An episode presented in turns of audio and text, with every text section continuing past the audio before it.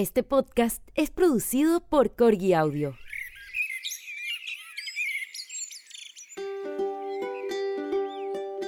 Bienvenidos a mi Naturalismo Podcast con Geraldine McKinnon. En este episodio reflexionaremos sobre lo que está ocurriendo en torno a la educación online en el mundo de los profesionales y emprendimientos creativos. ¿Es necesario que incursiones en ella? ¿Qué necesitas para crear un buen curso en línea? Si tienes preguntas o comentarios, escribe a geraldine.mac.gmail.com o por mensaje directo en Instagram Direct. Bienvenidos al episodio 4 de Mi Naturalismo Podcast, el arte de aprender con las plantas. Hoy día quiero conversar contigo sobre un tema que me ha tenido reflexionando mucho en los últimos días que tiene que ver con la transformación digital, con esta urgencia con la que nos hemos visto por em, usar Internet como medio para trabajar, cuando estábamos acostumbrados a hacerlo de otras formas. Y ahora en que las redes sociales están tomando un protagonismo enorme, porque estamos todos en la casa, quería conversar justamente de eso y cómo nosotros como profesionales podemos usar Internet sin caer en eh, hacerlo de una forma que al final nos termine afectando el trabajo, que nos traiga consecuencias no tan positivas a lo que estamos haciendo. Entonces quiero eh, comentarlo desde varios puntos de vista. Bueno, en primer lugar, la realidad hoy día es que estamos todos o la mayoría de las personas que trabajamos en el mundo creativo o que tenemos un pequeño negocio o que estamos iniciando algo, eh, es que de pronto nos vimos imposibilitados de salir de nuestra casa, tenemos que quedarnos aquí lo más posible y salir solamente para lo esencial, que es como comprar comida, ir al doctor, ese tipo de cosas, ¿no? Entonces pasó que nuestros trabajos se han visto eh, enormemente afectados por esto. No podemos seguir haciéndolo como lo hacíamos antes. Y en muchos casos, por ejemplo, si tú hacías talleres o si tenías una tienda, si tenías una marca, eh, incluso ya vendías cosas en línea, las cosas se han puesto muy cuesta arriba porque no tienes cómo eh, seguir produciendo ingresos, cómo seguir haciendo tu trabajo desde tu casa y sin usar lo físico, ¿no? O minimizarlo al máximo. Entonces vemos que hay mucha gente con este problema que no es menor y que va a durar varios meses, ¿cierto? Yo creo que, no sé, por lo menos durante el invierno vamos a estar así adentro y afuera, adentro y afuera por un buen tiempo. Así que tenemos que prepararnos y ver cómo lo hacemos. Entonces hoy día te quiero hablar desde mi experiencia como una profesional que ya hace bastante tiempo que usa Internet para trabajar. Em, digamos, hace ya 10 años que estoy participando en Internet con mi trabajo y hace casi 3 ya que tengo mi escuela online. Entonces he visto mucho cómo ha ido progresando este tema. También uso Instagram hace muchos años, desde el año 2012 apenas salió la aplicación que la tengo.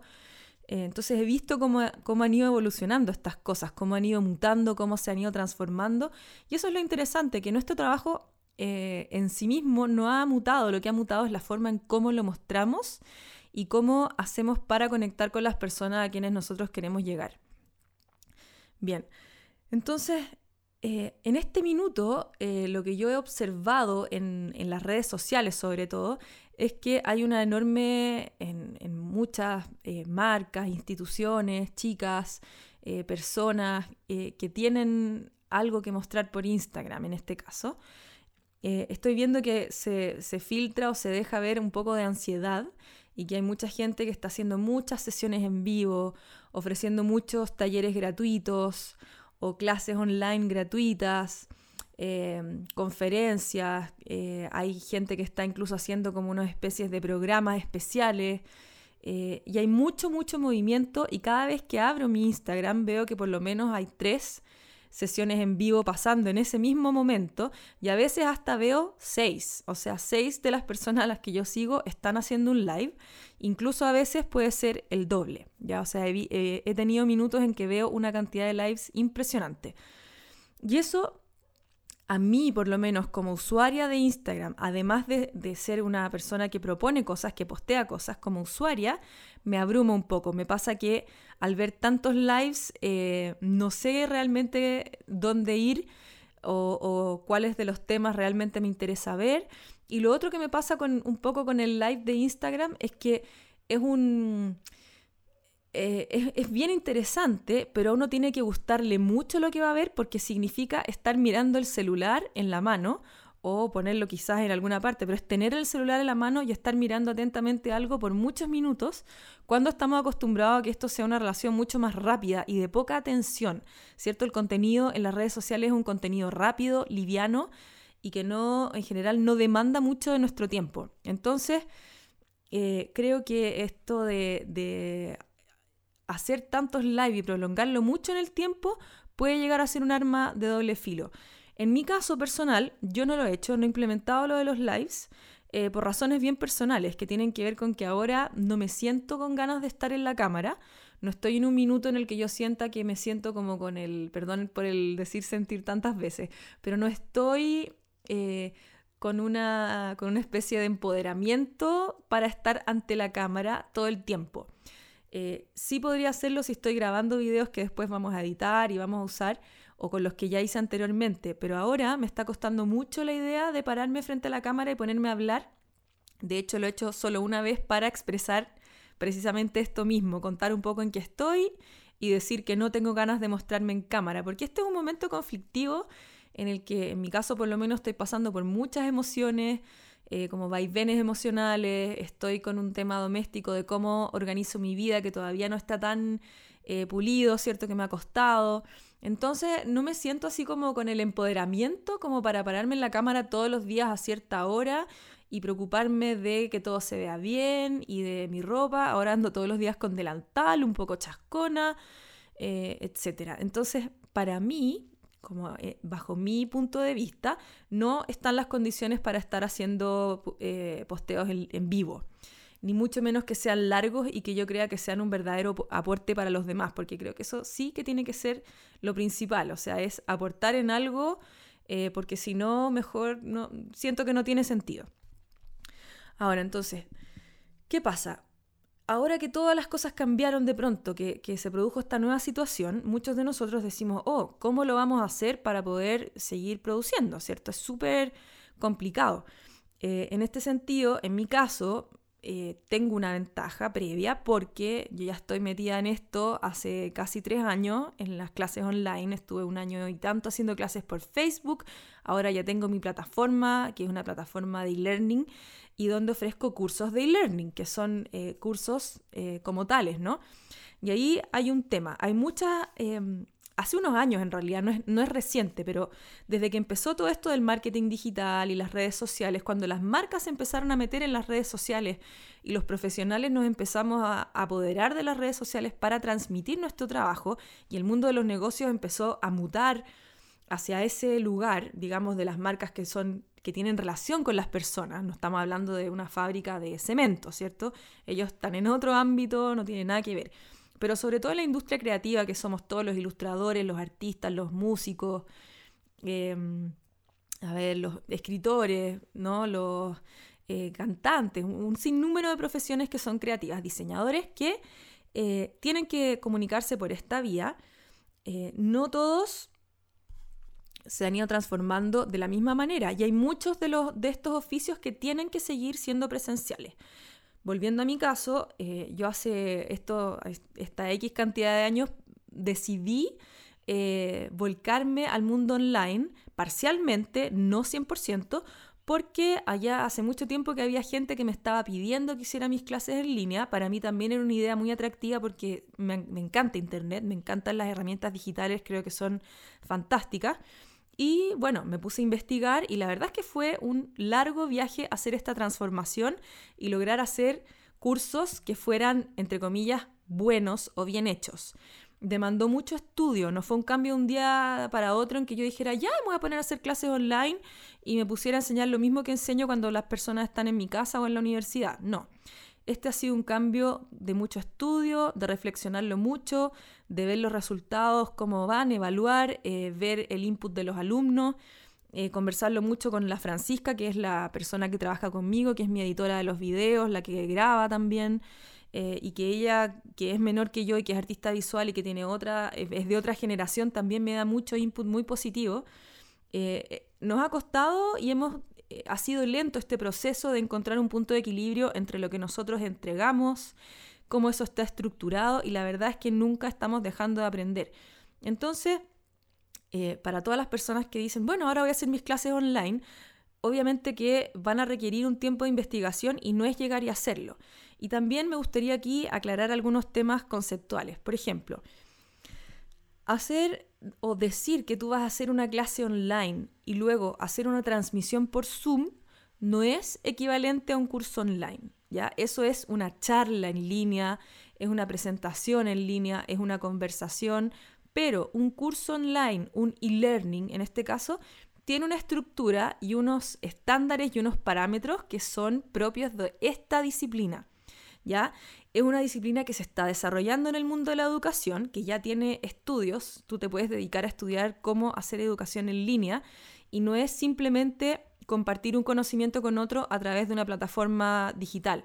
No, es armar un currículum, armar una estructura, eh, también lograr que el otro aprenda, crear una experiencia de aprendizaje en el otro. Y eso no se hace solamente a través de un video, se hace a través de una secuencia de actividades que tienen una lógica, se hace a través de un currículum que está pensado, se hace a través de... Eh, cierto tipo de actividades que la persona tiene que hacer. La persona también tiene que investigar, tiene que eh, realizar ciertos pasos, tiene que leer cosas. O sea, tú entregas lecturas, entregas actividades, entregas un montón de cosas que no son solamente una conversación en línea. O sea, yo podría decirte que este podcast es una clase online sobre cómo hacer clases online, pero no. Yo aquí solamente estoy aclarando algunos conceptos y dando mi parecer, pero no es una clase, ¿ya? Ahí estamos claros. Si yo quisiera decirte a ti que te voy a hacer una clase, te voy a entregar una serie de documentos, te voy a entregar un currículum, te voy a entregar una secuencia de actividades, te voy a decir cuándo va a ser tu evaluación y te voy a evaluar, ¿ya? Em, en los cursos, los cursos online no siempre son evaluados. Yo tengo modalidades donde a veces son evaluados con una evaluación formativa, que quiere decir que es eh, entre comillas, de palabra, donde yo le entrego un texto a la persona donde corrijo su trabajo, y otras donde, que son hechos como do it yourself, donde la persona lo hace eh, ella misma a su paso y no existe una corrección formal.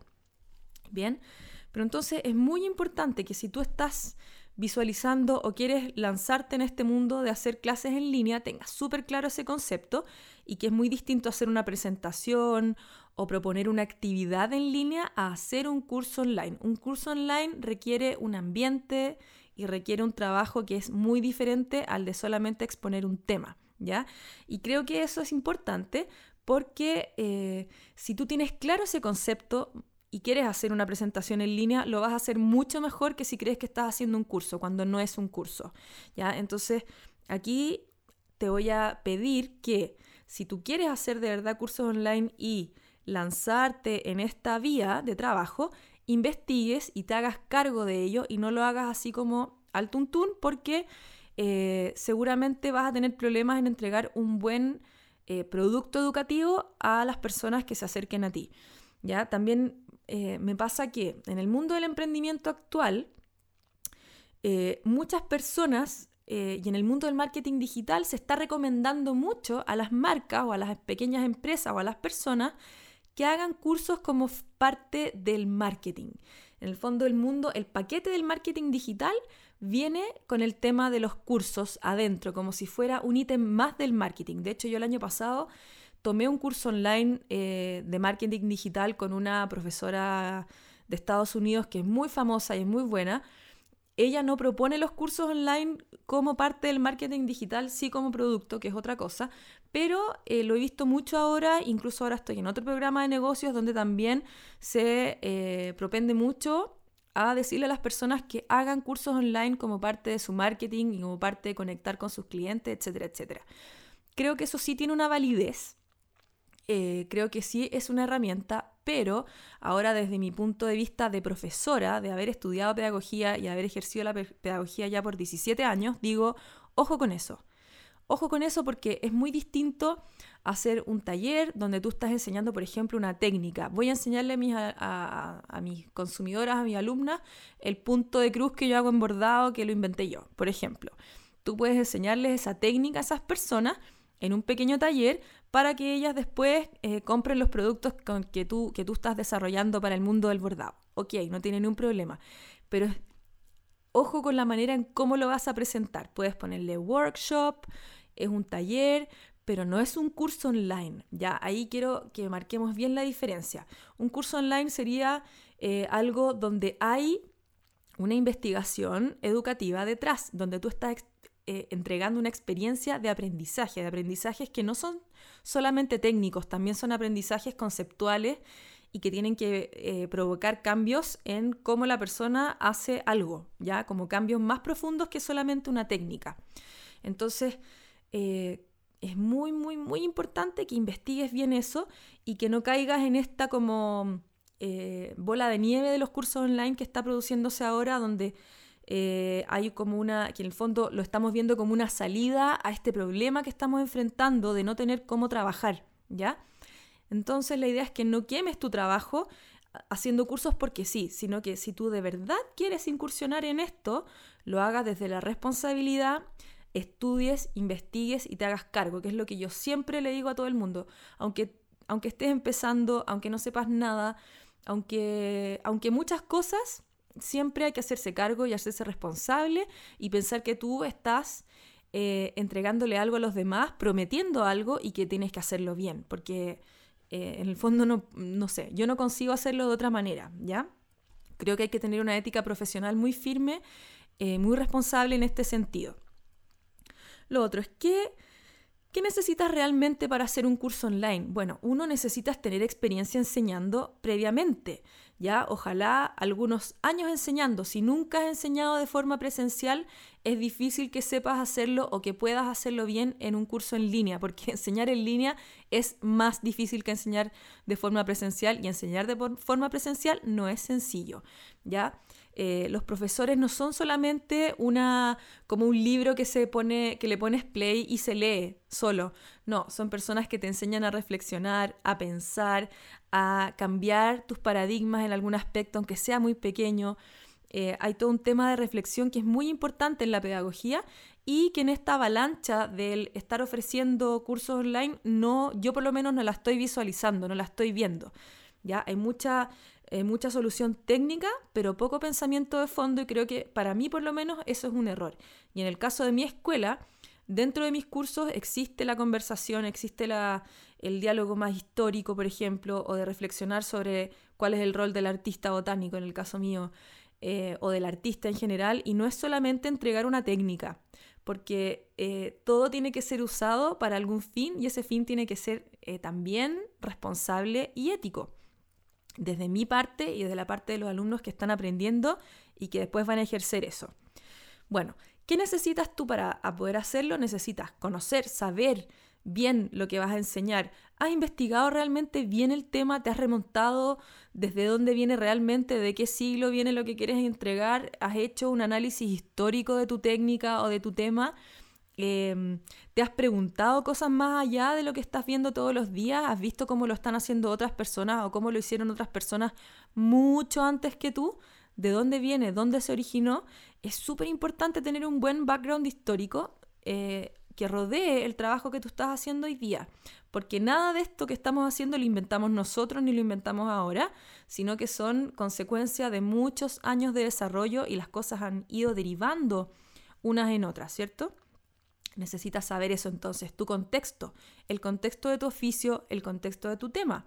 Después, estás súper, súper actualizada y al día con lo que se está haciendo, estás atenta a lo que está pasando en el resto del mundo, cómo lo están haciendo en otros lugares que son en general más vanguardistas, admirados, eh, dónde están los profesionales más connotados del área, cómo lo están haciendo ellos, qué recursos están utilizando. Eh, por ahí también investigar.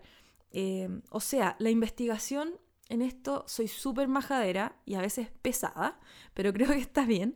Va mucho más allá de Pinterest, va mucho más allá de Facebook. De hecho, hoy día estaba leyendo un artículo de un profesor que se estaba refiriendo al gran problema que están teniendo las familias y los profesores a la hora de hacer esta transferencia de las clases presenciales en el colegio y en la universidad al mundo en línea, cuando no todos los profesores tienen la expertise, ni tampoco las familias.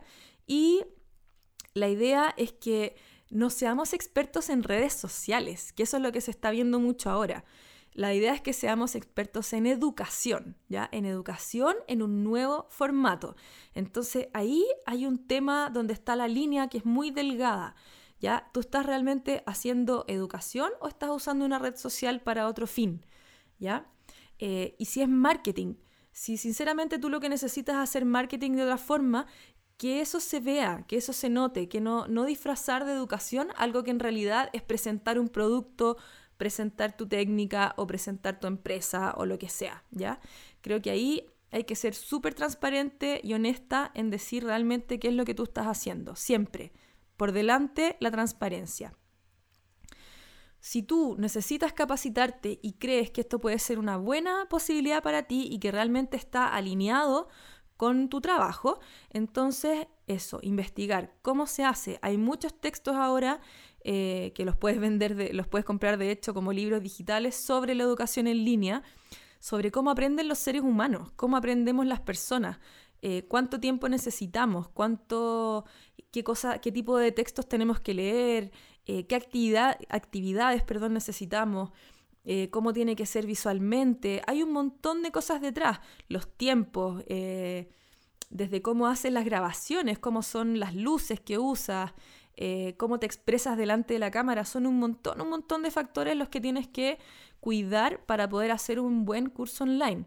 Entonces la invitación ahora es a bajar un poco la ansiedad, poner los pies sobre la tierra, respirar y decir, ok, ¿necesito realmente hacer clases online para poder llevar adelante esto que estoy haciendo?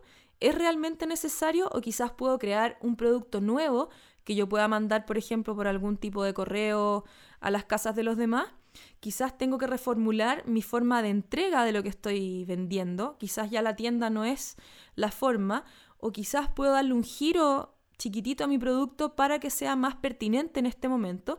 Pero no es necesario que me ponga a hacer clases. Y en, el, momento en que digo, sí, quiero hacer clases, puedo empezar a entrenar primero con estas plataformas como Zoom o Instagram Live o Instagram TV o YouTube o lo que sea, pero de a poco, sin ponerle el nombre tan grande todavía de que es un curso online, porque probablemente todavía no lo sea, ¿ya? Eh, para eso tienes que investigar y tiene que haber un desarrollo teórico y práctico de tu tema, de la forma de presentarlo, etc. Con esto no quiero decir que te estoy poniendo límites o que te estoy prohibiendo hacerlo, como que aquí llegó la profesora eh, que lo sabe todo y que necesita que tú dejes de hacer eso. No, no es así.